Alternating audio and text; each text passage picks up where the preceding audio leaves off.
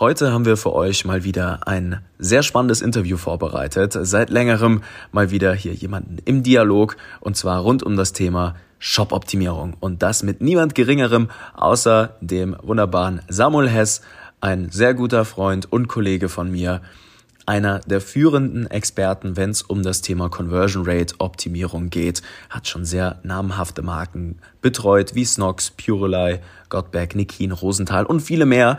Und wir sprechen heute über die einzelnen Etappen und die Bedeutung der Shop-Optimierung, je nachdem, ob ihr gerade bei Null steht oder schon Millionen Umsätze macht.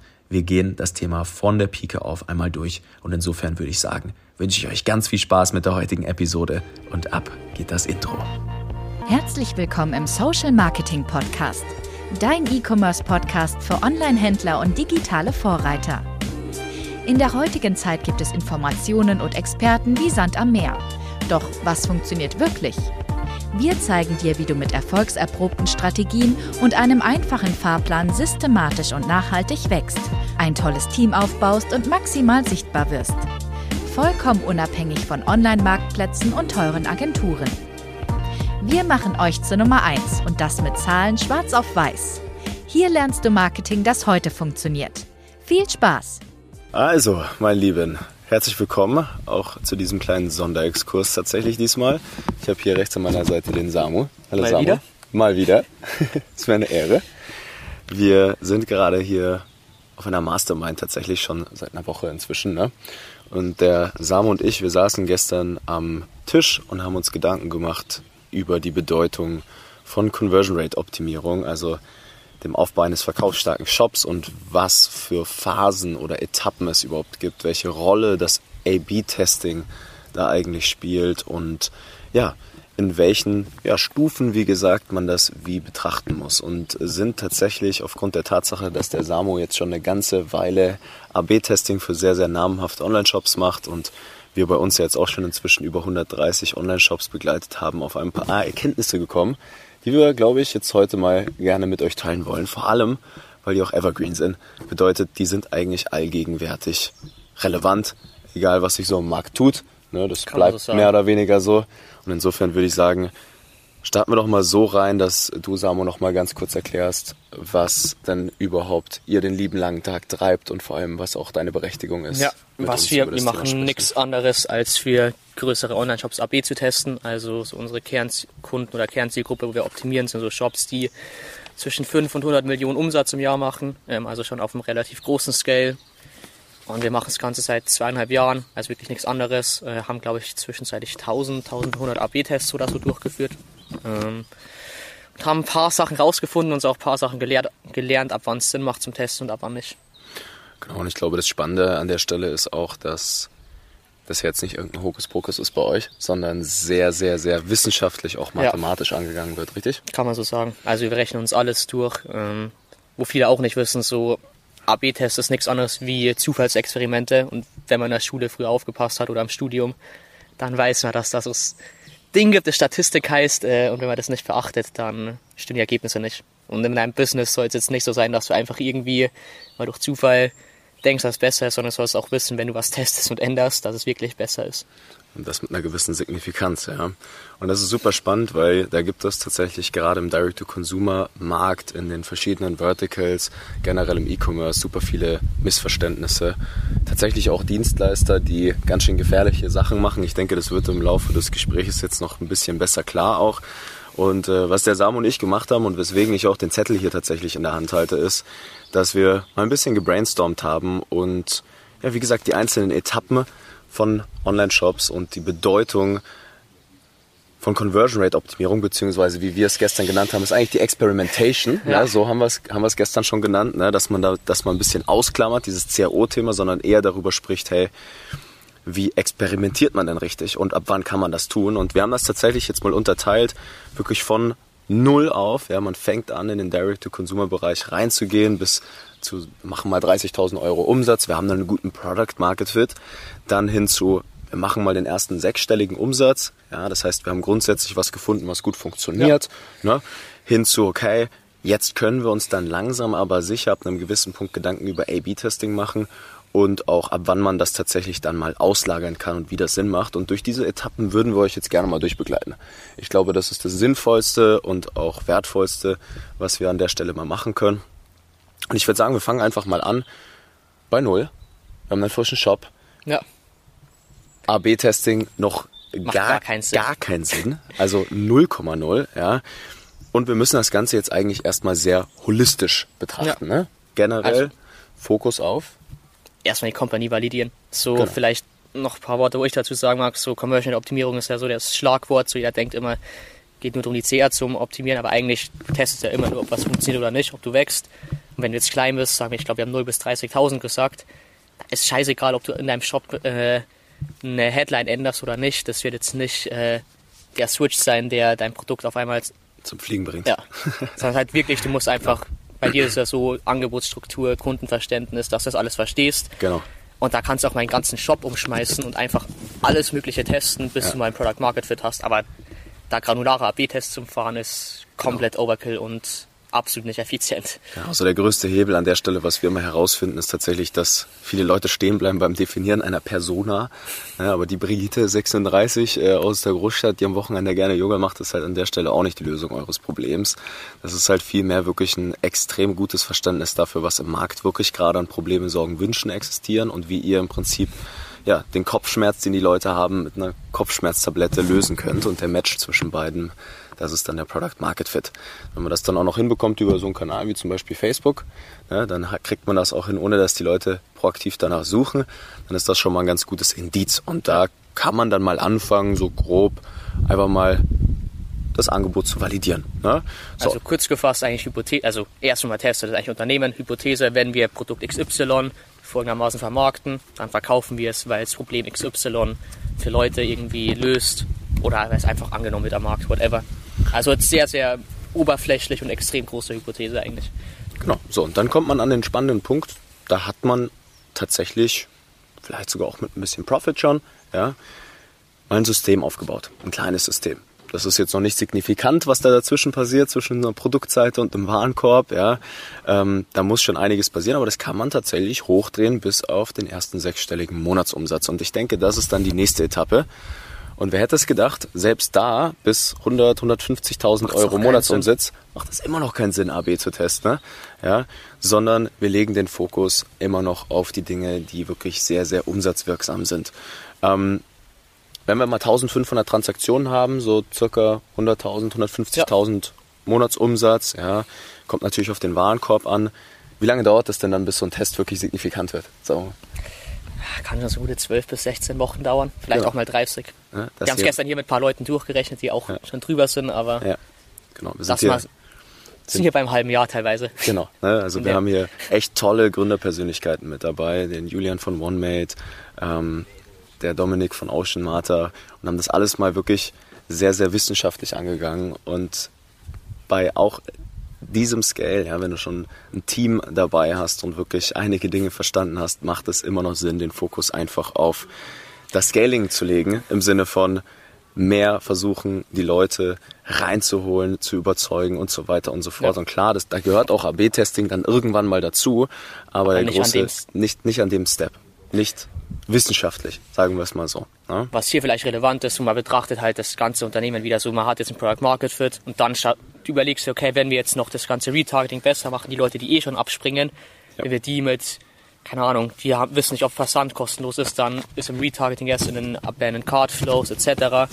Und dann baust du erstmal das auf und probierst absolut nochmal die CR nach oben zu bringen, weil ist ja irgendwie auch logisch, wenn die Leute abspringen, so irgendwas fehlt noch, die Waren haben was in Warenkorb gelegt, whatever, so die probierst du dann zurückzuholen. Dann ist auch wieder Hypothese, wenn wir die mit irgendwie den Einwänden wieder abholen, dann steigt sie eher, weil mehr Leute zurückkommen, qualitativer Traffic drauf ist, aber es macht noch immer absolut keinen Sinn, jetzt zum sagen, wir testen auf der PDP irgendwie einen grauen Produkthintergrund, äh, weil das das produktwertiger dar darstellt. Das sind Uplifts, die im 2-3% Bereich sind und da hast du Tests, die dann 16 bis 30 Wochen laufen bei der Größe.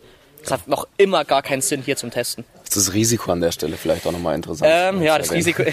Also, was man da sagen muss, es hört sich jetzt vielleicht konträr an. Ähm, an der Stelle, wenn ihr profitabel verkauft, ihr habt kein CR-Problem. Ja. Also, wenn ihr jetzt irgendwas am Shop verändert, das Risiko liegt hier noch immer bei so 7.500 Euro pro Änderung. Äh, das heißt, wenn ihr eine Änderung bei 150k macht, ohne die zum Testen, kann es euch 7.500 Euro kosten. Also nicht nur die Entwicklungskosten für das Feature, wo ihr macht, sondern auch noch Opportunitätskosten, die ihr nicht messt, äh, weil ihr Umsatz verlieren könnt, theoretisch.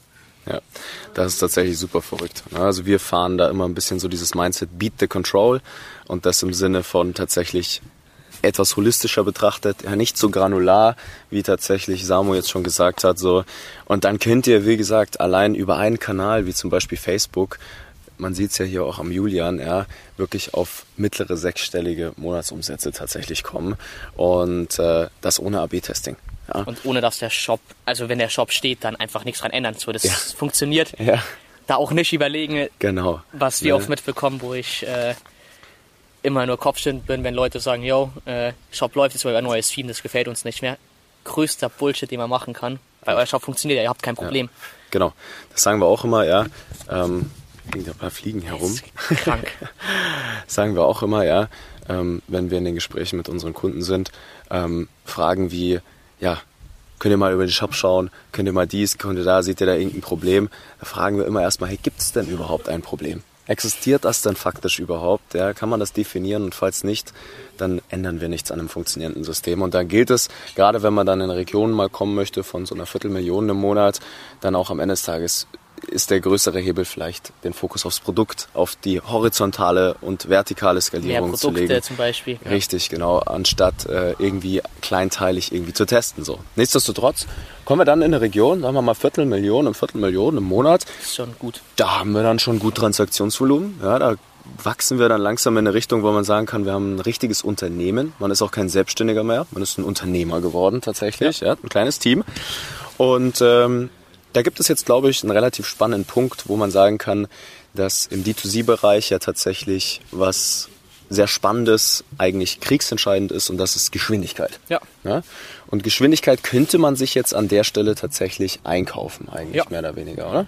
Also, ähm, was man machen kann, ab so 250, 300 K um den Dreh rum kannst du machen zu testen. Allerdings hat man extrem lange Test Testlaufzeiten, heißt, man muss auch damit rechnen, du machst normal zwei, bei der Größe zwei Tests im Monat, heißt 24 Tests im Jahr, hast du normalerweise 30% Winrate. Aber du hast erst maximal so nach einem halben Jahr Ergebnisse. Mhm. Aber dich kostet es halt locker mal 60, 70, 80.000 Euro im Jahr. Ja. Deshalb, wenn man hier dann wirklich drauf aus ist und so schnell als die Konkurrenz wachsen mag, kann man mit dem Gedanken spielen, das zu machen, aber man muss halt auch abwägen, haue ich jetzt lieber 60, 70.000 Euro in Facebook rein, gehe auf 400k hoch, ja. habe dann bessere Effekte, wo ich dann testen kann, oder ja. mag ich jetzt direkt den Speed aufbauen und testen, das halt dann ja gestern darüber gesprochen, viel, oder es gibt ein paar Companies, die VC-backed sind, da ist jetzt 60.000 für einen VC ist jetzt kein großes Geld. Genau. So, der sagt halt, ey, wenn wir dadurch im Jahr nochmal 200.000 Euro mehr Umsatz machen, rechnet sich, weil da vielleicht auch zu den Zahlen, dass ihr so ein Gefühl bekommt. Normalerweise bei 24 Tests im Jahr, äh, Average dürften so sieben Tests sein, die Winner sind. Bei plus minus 5 Prozent sind wir, also macht normalen Test an Uplift. So ganz im Schnitt haben wir unsere ganzen Tests mal ausgewertet. Das heißt, mit jedem Test auf zweieinhalb Millionen machst du 5% Uplift, das siebenmal im Jahr und dann rechnet sich das Ganze. Aber genau. du siehst es halt nicht von heute auf morgen. So AB-Testing ja. ist immer extrem langes Investment. Je mehr Tests du machst, desto schneller wird der Online-Shop besser, desto schneller wächst du. Genau. Aber da muss man sich halt wirklich überlegen, ab wann macht es für mich Sinn. Genau. Und wenn es so ist, dass du 70k in Facebook reinballern kannst und du machst eine Million draus, das wirst du mit AB-Testing nicht machen. Ja.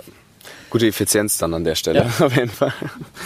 Nein, auf jeden Fall, ja, Testing, Mindset an der Stelle ist einfach ein Investment. Das dauert ein bisschen, ja, und äh, hört man ja auch ganz gut heraus. Und dann hat man vielleicht auch mal die halbe Million tatsächlich geknackt, ja, weil man im richtigen Moment den Fokus auf die richtigen Dinge legt, ja, vielleicht eher bevor das Testing kommt, Fokus auf Product, Fokus auf Scaling, Fokus auf funktionierende Systeme, auch ein bisschen das Team und die Prozesse sind an der Stelle natürlich eine wichtige Thematik. Und wenn man dann mal eine halbe Million erreicht hat, ich denke, dann kommt man auch an einen Punkt, da kann man sich dann wirklich dann über professionelles A-B-Testing ja. Gedanken machen. Ne? Das ist dann der Punkt, wo du eigentlich reinkommst und sagst, hey, Jetzt kannst du mit gutem Gewissen auch an Unternehmen rantreten oder mit ihnen sprechen und sagen, hey, das, was ihr tut, das wird langfristig definitiv eine sehr hohe Wahrscheinlichkeit ja. zu einem Uplift führen, wenn man es über eine Weile lang durchzieht. Ja? Und äh, genau, vielleicht willst du jetzt noch mal ganz kurz erklären, was denn dann passiert, so bei einer halben Million. Also was sind denn konkret so die Approaches, was ist das Mindset dahinter, wie funktioniert das Ganze ja. dann? Also im Optimalfall hast, man hat jetzt ja eigentlich so von ab 150k bis 500k im Shop nicht viel gemacht. Man hat vielleicht neue Produkte angelegt, dazugenommen, whatever. So ein paar Kleinigkeiten abgeändert. Irgendwie, wenn bei Versand Fragen aufkommen, dann machst du halt die Beschreibung, schreibst noch mehr dazu, was zum Versand ist. Aber ansonsten hast du nichts getestet bisher. Und jetzt ist halt so, bei 500k, da machen 2-3% Uplift schon Spaß. Also ja. kannst du ja selber ausrechnen. So, mein Kopfrechnen ist schlecht, jetzt muss ich überlegen. 10% auf 500 sind 50, 25. So 12.500 pro Test Uplift ist halt zwei, zwei, drei Mitarbeiter, die sich dadurch finanzieren im Jahr, auch wieder. Und die und bleiben. Ne? Das ist ja nichts, was dann wieder es wird geht. Immer, ja, es wird ja, immer es mehr. Wird, es wird immer mehr tatsächlich. Und das ist auch ein enormer Vorsprung ja. gegenüber allen, die das tatsächlich nicht machen.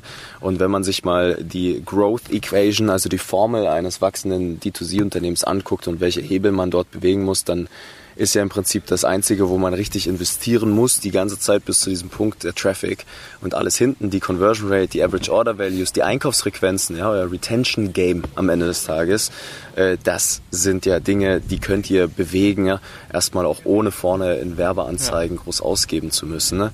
Und das ist super mega spannend, ja, und äh, dann arbeitet das Budget, was ihr dort vorne ausgibt, halt gleich mal vielleicht sogar doppelt, dreifach ja. effizienter einfach für euch. Vielleicht ist nicht, da muss man auch Erwartungen äh, realistisch schätzen. So die Conversion wird sich nicht verdoppeln oder verdreifachen. Nee. Aber wenn wir jetzt, sagen wir so, wenn du 500k im Jahr, äh, nicht im Jahr, im Monat machst, kannst du mal auf vier Tests im Monat hochgehen. Vier Tests im Monat mal zwölf sind 48 Tests im Jahr.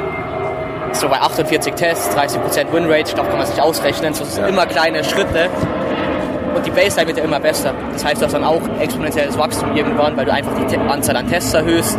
Du hast immer mehr kleine Uplifts, die da sind. Genau. Und deshalb an dem Zeitpunkt sollte das einzige Ziel dann auch sein, nicht die Ab also absolute Conversion Rate haben wir ja drüber gesprochen, das ist eine absolut dumme Metrik zu messen. Ja, immer Kontext. Ähm, das heißt, schaltet morgen Facebook Ads aus, Conversion Rate wird es euch danken. Ja. äh, euer Scale nicht so. Und deshalb wirklich in kleinen Schritten immer einfach inkrementell besser werden. Und wenn du die Tests verdoppelst, verdreifachst, vervierfachst, du hast absolut drei, viermal so, mehr, oder viermal so viel Winner. So, da macht es auch irgendwann Spaß und da machen diese ganzen kleinen Uplifts auch irgendwann Sinn.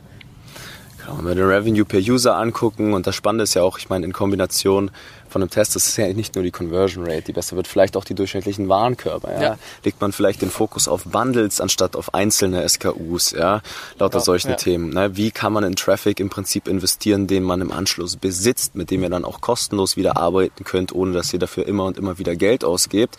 Das sind all solche Hypothesen, die es sich lohnt, im Prinzip mal herauszufinden. Ne? Und äh, die Kombi dann aus, aus Conversion Rate, Warenkorb und Einkaufsfrequenz ist halt das, was dann mal den Zweier, Dreier Hebel im Prinzip ja, auslöst. Aber halt ja, über also, zwei, drei Jahre gesehen. Das dauert sehr, sehr lange. Also ja. hier, wobei, was, ich auch, was man auch noch sagen muss, normalerweise hast du ja die ganzen Entwicklungskosten für deinen Shop, du magst irgendwie da eine Seite, warum magst du das abändern? Mit AP-Testing machst du ja nichts anderes als wirklich Stück für Stück granular das alles hoch zum Testen und da rein zu investieren, wo was bringt.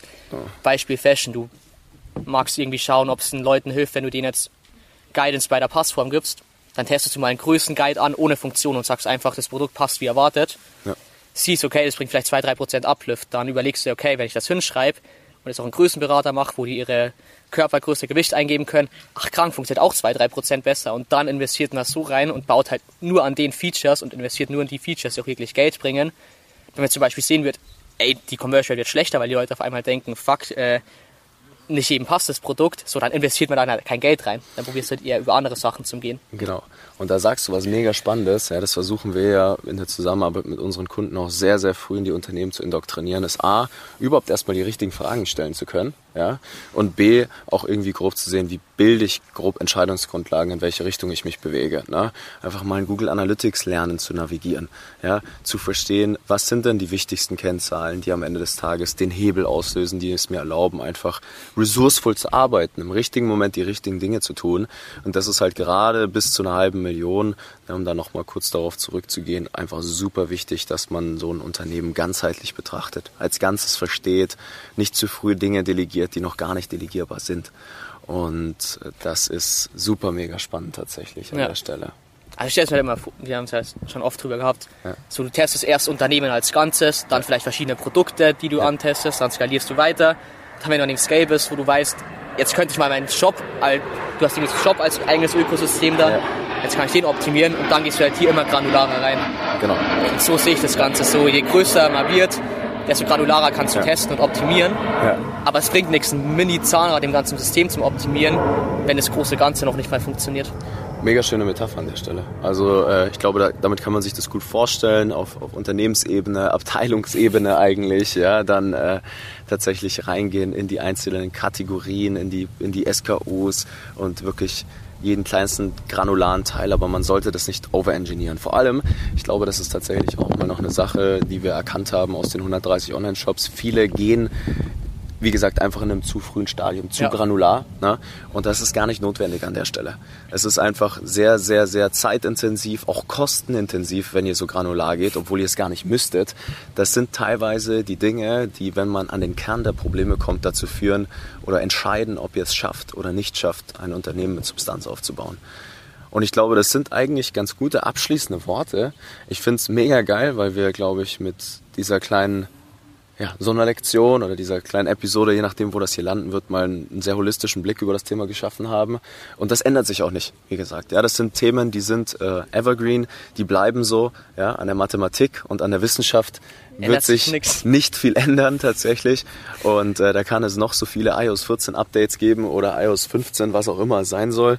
Ähm, das wird so bleiben. Ja? Und da gilt es auch, einfach den Fokus drauf zu legen. Ich sage es immer wieder, versteht eure Kunden, versteht Produkt gut, ne? habt ein geiles Produkt. Das ist das, der größte Marketing-Hack, den ihr haben könnt, ist ein verdammt geiles Produkt. Ja, legt da den Fokus drauf und für den Rest gibt es Leitplanken. Ja, für den Rest gibt es Leute wie den Samu oder auch tatsächlich, wenn ihr mal mit uns zusammengearbeitet habt oder zusammenarbeitet. Ne, wir haben das teilweise schon hundertfach gemacht, diese ja. Dinge. Und da könnt ihr euch einfach drauf verlassen. Und insofern würde ich sagen, vielen lieben Dank, Samu. Gern. Geiler, geiler Talk. Hab ich auch gefreut. Wie immer, wenn irgendjemand Fragen hat, ey, ich helfe immer gern for free. So, wenn ihr denkt, ihr wollt testen, aber seid nicht sicher, schreibt mir gern. Ich habe immer ein äh, Grinsen auf dem Gesicht, wenn ich jemanden davon abhalten kann, unnötiges Budget zu verbrennen an einem Punkt, wo es auch keinen Sinn ja. macht. Deshalb. Kann ich auch so unterschreiben. Der Samu, und das hat man jetzt hier in der Woche auch rausgehört, ja. Es wären rein theoretisch echt super viele spannende Gründerpersönlichkeiten noch dabei gewesen. Aber da merkt man einfach, dass wenn er mit jemandem zusammenarbeitet, er auch einfach sicherstellen möchte, dass die Leute erfolgreich werden. Und da merkt man einfach, dass du dein Herz im rechten Platz hast. So, das ist geil. Und dementsprechend, ja, schreibt dem Samu gerne auf LinkedIn. Und ansonsten könnt ihr euch natürlich jederzeit gerne bei uns melden. Und insofern schließen wir die Runde ab, oder? Machen wir. Wenig Flugzeuge heute, gell? Wenig Flugzeuge, ja. Ist auch Sonntag, ne? Erstaunlich gut geklappt. Sehr gut. Bis dann. Ciao. Vielen Dank, dass du heute wieder dabei warst. Wenn dir gefallen hat, was du heute gelernt hast, dann war das nur der erste Schritt hin zu mehr Umsatz und nachhaltigem Wachstum. Möchtest du die Schritte kennenlernen, die notwendig sind, um deinen Online-Shop auf hohe sechs- bis siebenstellige Umsätze zu skalieren? Dann geh jetzt auf www.nicofrank.com und buch dir ein kostenloses Erstgespräch. In diesem 45-minütigen Gespräch wird für dich und dein Unternehmen ein individueller Plan erstellt, der euch genau zeigt, welche Schritte notwendig sind, um systematisch zu wachsen. Bitte vergiss eine Sache nicht. Euer Online-Shop skaliert sich nicht von alleine. Ihr braucht einen Berater, der euch genau zeigt, was zu tun ist und was nicht. Wir haben Online-Shop-Betreibern in ganz Deutschland, Österreich und der Schweiz dabei geholfen, in ihrem Shop im Schnitt drei bis fünfmal mehr Verkäufe zu erzielen. Buche dir jetzt deinen Termin unter www.nicofrank.com.